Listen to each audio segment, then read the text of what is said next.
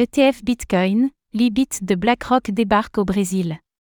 Après les États-Unis, l'ETF Bitcoin Spot de BlackRock pose maintenant ses valises au Brésil pour une cotation dès aujourd'hui.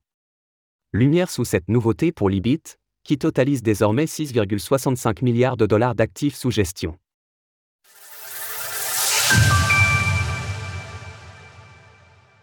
BlackRock exporte son ETF Bitcoin au Brésil. Après les États-Unis, BlackRock se tourne désormais vers le Brésil pour la commercialisation de son ETF Fisher's Bitcoin Trust, IBIT. En effet, le média local Infomoney a rapporté que le fonds du gestionnaire d'actifs commencerait à être négocié dès aujourd'hui, sous le ticker IBIT 39 sur la bourse brésilienne B3 qui recense 170 000 investisseurs. Karina Assad, la présidente de BlackRock au Brésil, qualifie cette nouveauté de progression naturelle. Notre parcours en matière d'actifs numériques a été soutenu par l'objectif de fournir aux investisseurs des véhicules d'accès de haute qualité.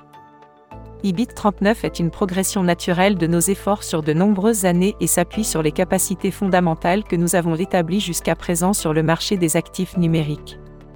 Pour l'heure, l'IBIT de BlackRock reste à la deuxième plus du classement des ETF Bitcoin, derrière le GBTC de Grayscale, bien qu'il soit de loin celui qui connaît la plus forte progression depuis le feu vert de la Security and Exchange Commission, SEC, en janvier dernier.